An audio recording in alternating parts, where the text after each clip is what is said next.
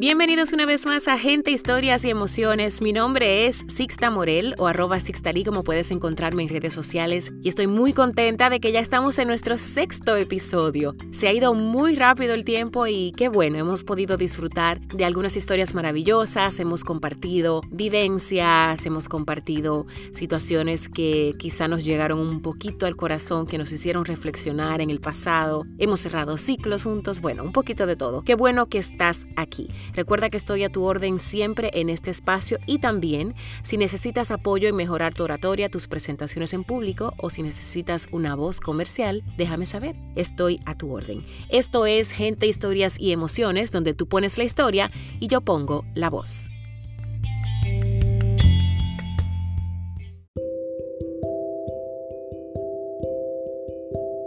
Las historias de hoy son dos cartas de autoras diferentes, pero que casualmente fueron escritas por dos mujeres a quienes admiro y aprecio, Marielis Duluc y Ana Cristina Mendoza.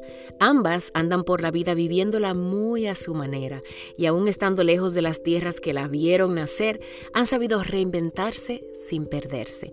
Vamos a adentrarnos en estas cartas.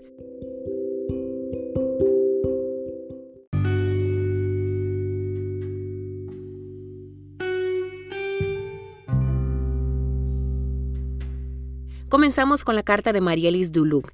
Este texto eh, fue escrito a mediados de la pandemia. En esos días ya muchos intentaban la desescalada y las calles estaban desiertas. Pero mucha gente volvía al trabajo y entre tanto silencio, Marielis no tuvo más remedio que encontrarse con ella misma, con la niña que sigue allí. Así surgió esta conversación consigo misma. Querida yo del 93.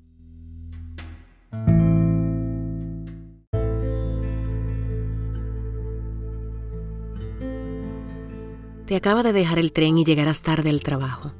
Tampoco desayunaste. No había pan en la cocina y no te daba tiempo a nada más. Hoy también llevas solo cinco horas de sueño. Toda la semana es así. Estás cansada. Ayer olvidaste el café preparado en la mesa. Has vuelto a engancharte al omeprazol. Estás comiendo poco y tarde. Hoy te dolían las piernas al despertar. Tu cuerpo es una esponja y le ha dado por retener todo lo que suene amar. 3 kilos en 3 días. Te pesa todo y joder, sigues cansada. El sol me persigue mientras voy en el tren, se esconde y vuelve a salir. No te ilusiones, vamos a la oficina. Vacía y triste en estos días. No está acostumbrada a estos silencios. Yo sí, pero ya empieza a ganarme el tedio. Querida yo del 93, ¿con qué soñabas? ¿Qué te gustaba hacer? Cantabas todo el rato, eso recuerdo, y curabas insectos, y te inventabas cuentos, siempre escribiendo, y te escondías, ya sabes de quién. No quiero hacerte spoiler, pero no tienes la casa cerca del mar, nada crece en tu vientre, y aún te escondes. Vas a vivir mucha, mucha mierda pequeña. Te dejarás las uñas saliendo de hoyos Llenarás estanques para patos solo con tus lágrimas. Te van a joder de verdad. Te vas a caer y necesitarás tiempo para recuperar el aire y ponerte de pies temblando. Oh sí, pequeña, endurece esos puños. ¿Los vas a usar? No, no, no, no, no, no llores, porque no sabes la suerte que tienes de tenerte. Eres una mujer increíble, eres luz, vas dando amor por la vida Compartes tu pan y tus techos. Eres transparente. Tu alma se ve desde tus ojos. Eres la puta ama de la resiliencia. Eres aurora. Eres amante. Te encanta volver a la tierra y meter tus manos en ella. Te encanta sembrar y regar. Sembrarte, regarte. Lo haces todo el tiempo. Tu sonrisa ha causado algún incendio y aunque ahora no lo entiendas, te gusta la cama, acompañada y sola. Eres diosa. Y por cierto, justo hoy te ha salido la carta de Afrodita. Querida yo del 93, tienes un testimonio de vida para andar en tarimas. ¿Cómo podrás hablar de dolor y heridas si no tienes cicatrices? Tú tienes muchas.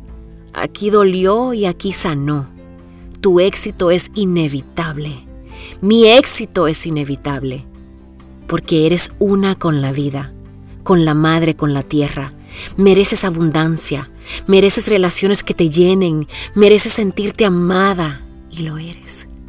Mereces una vida que te guste, mereces un sueño en las mañanas. Querida yo del 93, eres bendecida para bendecir. Empieza. ¿Y tú? ¿Qué le dirías a tu niño o niña interior?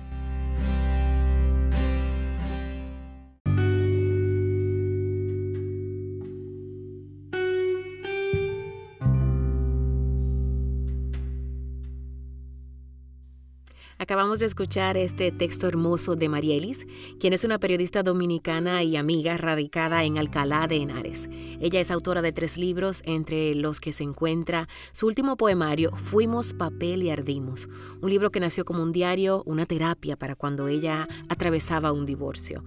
Además de escribir poesía, ella hace bodas, cuida sus plantas y es mamá gata, como ella misma se hace llamar. Actualmente María Elis sigue en ese proceso de encuentro de piel, de volver a ella misma.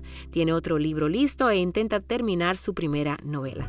Gracias Marielis por compartir la belleza de tus letras con todos nosotros. Un abrazo fuerte desde aquí hasta Alcalá de Henares.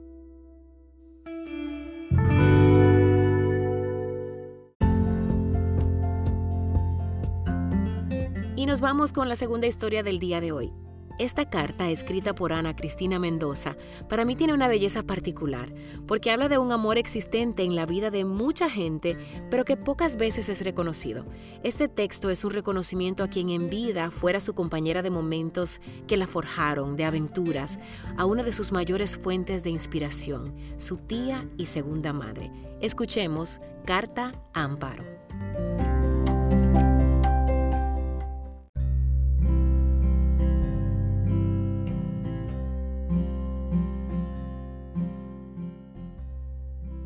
Hoy se me ha pedido escribir una carta de amor.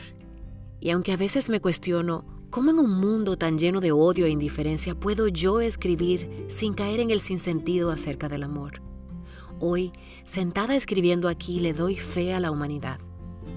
Cierro los ojos intentando figurar en mi mente la imagen más auténtica y cercana al pedido. Cuando caigo en cuenta de que el único amor al que me aferro de muerte es al nuestro al amor que nunca me ha defraudado, al incondicional al que me has dado a manos llenas y a menudo yo he desperdiciado. Mi corazón latiendo fuerte recuerda aquella vez que sin pensarlo ni por un segundo contestaste cuando te pregunté si me amabas, que darías tu vida a cambio de la mía sin siquiera pestañear. Así que hoy me encuentro aquí, cavando profundo para encontrar las palabras que me permitan siquiera intentar describir cuánto te amo en donde yo pueda decirle al mundo la maravilla inmensa de que tú hayas decidido amarme de la forma en la que lo has hecho. Alzo la mirada para encontrar algo de inspiración en el cielo, en ese donde tantas veces me enseñaste la osa mayor, en donde de ti aprendí que los sueños nunca son tan grandes como para no caber en el horizonte, porque para crear hay que creer. No he tenido la oportunidad de retribuir a ese amor en la misma medida, porque la vida es cabrona y nos pone retos, altibajos, pero sobre todo un sinfín de pretextos para no hacer lo que realmente queremos, porque el alma es tan compleja que no nos permite asumir que amor es amor y se retribuye solo con eso. Cuando aparece la noche y me lleno de incertidumbres, recuerdo con un olor a realidad cada noche que decidiste levantarte para mirar conmigo a través de la ventana al cielo llorar a todo pulmón y después a las dos de la mañana salirnos a mirar cocuyos brillando en la oscuridad. Es justo aquí donde me detengo a pensar que no creo poder amar a nadie como te he amado a ti, porque eres única, mágica y eterna. Por lo menos eso creía y deseo seguirlo creyendo. Te sorprendería ver cómo el avance tecnológico ha transformado las relaciones interpersonales. Nada como cuando tú y los tíos se reunían a jugar barajas, sin interrupciones de celular o stories para contar lo bien que la pasaban. Las risas eran auténticas carcajadas, vividas en el momento. Sin embargo, nuestro amor se mantiene fuerte y cercano. Cada mañana te saludo en el marco colgado en la sala de mi familia, desde donde me miras con esa misma mirada fuerte y tierna de siempre diciéndome que nada ha cambiado, que me amas. ¿Te acuerdas de cuando me decías, camina, no corras?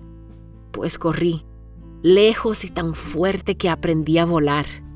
Desplegué las alas sin miedo a caerme porque yo a ti te vi renacer de las cenizas y me aferré a esas memorias para volverme brava, para que las alas no se me rompieran a la primera y que las caídas se convirtieran en enseñanzas. Ni siquiera sé si en estos párrafos he logrado plasmar al amor, pero es que la gente que me lee, estoy segura podrá sentir a través de estas escuetas palabras vibrar mi corazón, un poco de amor, de poder, de nostalgia y mucho de anhelo de volver a abrazarte, de sentirte una vez más para decirte fuerte que te amo.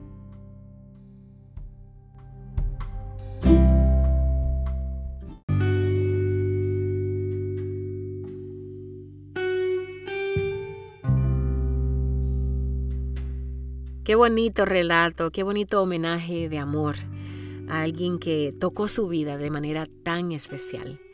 ¿Cuántos de nosotros tenemos un amor así en nuestras vidas? Esa tía que aún estando lejos está cerca en cada cosa que te sucede.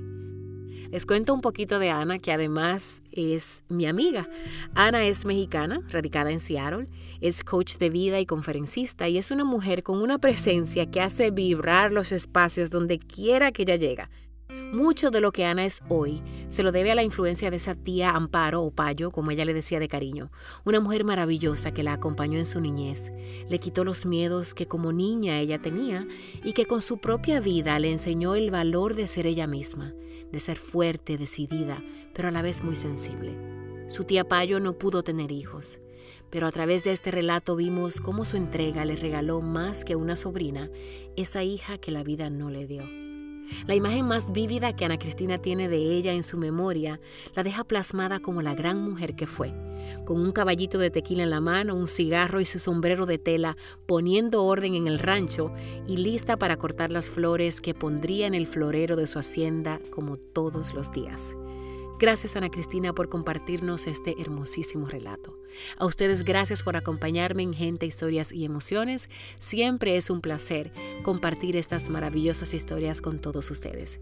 Nos vemos o nos escuchamos la semana próxima. Recuerda, tú pones la historia, yo pongo la voz. Esto es Gente, Historias y Emociones.